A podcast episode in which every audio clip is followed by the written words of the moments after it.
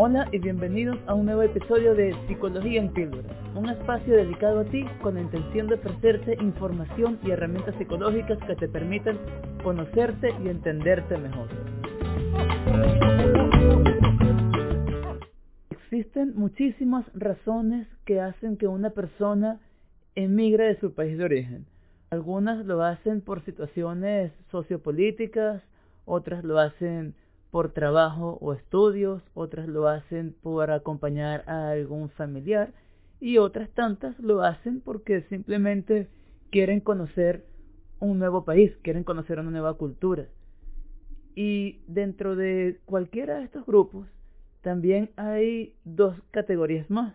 Están las personas que llegan con todas las comodidades a su país anfitrión y hay otras que llegan padeciendo y no, no, no llegan con tantas comodidades, ¿no? Sino que tienen que, por decirlo de alguna manera, sudarse más la frente para lograr conseguir ciertas cosas.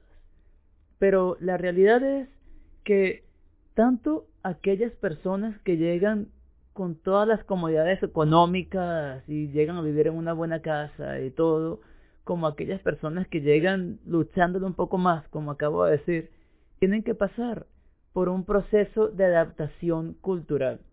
En este proceso se viven y se aprenden muchísimas cosas. Emigrar siempre va a ser una experiencia que va a cambiar nuestras vidas y que nos va a enseñar un montón. Emigrar es muy bonito porque nos permite aprender sobre otras culturas, obviamente, pero también y sobre todo nos permite aprender sobre nosotros mismos. Ahora, si a esta adaptación cultural le vamos a sumar la dificultad de de repente aprender un nuevo idioma, esto se hace un poco más difícil porque, bueno, al momento de poder expresar algo que estamos sintiendo algo que estamos queriendo, se hace más difícil porque, por lo menos en un principio, mientras aprendemos el idioma, no podemos hacerlo de manera tan fluida como lo podríamos hacer en nuestro idioma original.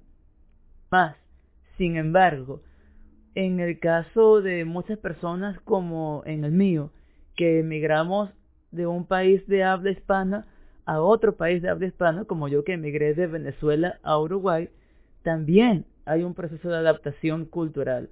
Aquí, a pesar de que hablamos español, muchas veces no nos entendemos y una palabra que en Venezuela puede ser muy inocente, aquí puede ser un insulto o viceversa y todo esto forma parte de la adaptación cultural que pasamos los inmigrantes al llegar a un país nuevo.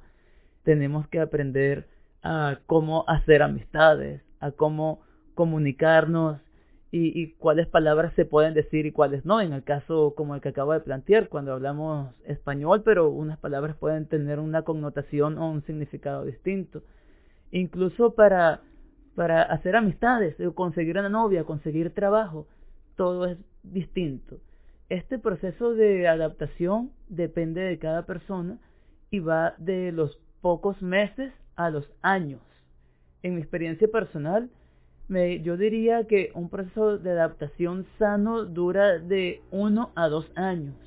El primer año es netamente como, bueno, para, para conocer más de la cultura, como mencionaba anteriormente, las palabras, los lugares, cómo tomar un autobús, cómo ir de un sitio a otro, toda esta parte de conocimiento del país o de la, de la ciudad en específico en la que estás viviendo. Y luego el segundo año viene siendo más como el de solidificar todo este conocimiento y, y todas estas experiencias que hemos vivido durante el primer año. Sin embargo, muchas veces se pueden experimentar sentimientos de tristeza, sentimientos de, de frustración, este sentimiento de extrañar muchísimo nuestro, nuestro país de origen. Y es, esto es normal, esto es normal que ocurre.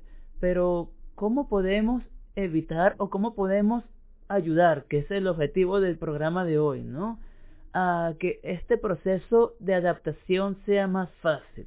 Bueno, lo primero es que obviamente debemos poner de nuestra parte y no olvidarnos, porque en realidad nunca nos vamos a poder olvidar de nuestro país de origen, ¿ok? Pero sí enfocarnos en el país en el que estamos. Dejar de pensar tanto en lo que fue o en lo que pudiera ser y enfocarnos más en lo que es y en lo que puede ser estando aquí, estando en el país que te está cobijando, sea cual sea el país. Otro consejo sería buscar hacer amistades que sean del país.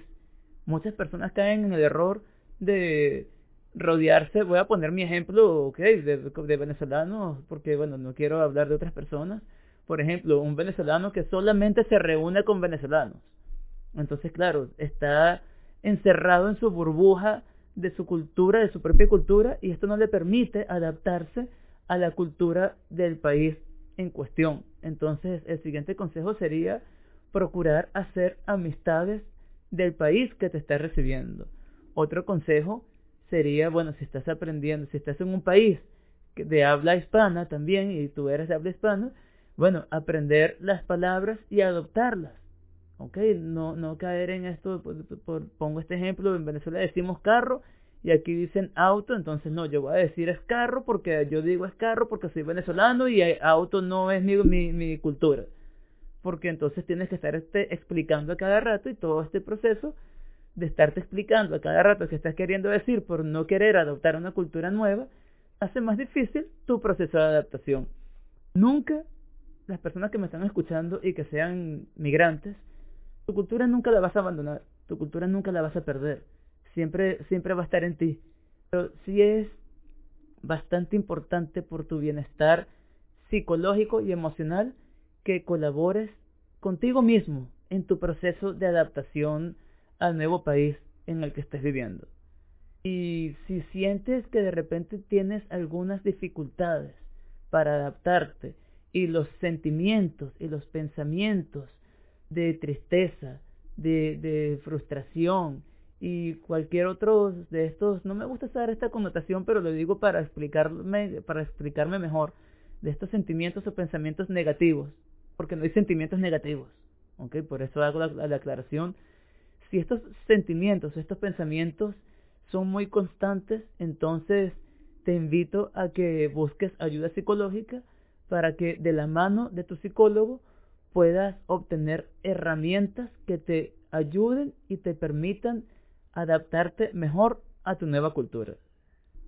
Si te ha gustado este episodio, te voy a invitar como siempre a que le des me gusta, te suscribas utilizando la aplicación podcast de tu preferencia y si estás en YouTube, no olvides darle a la campanita para que te enteres cada vez que suba nuevo contenido.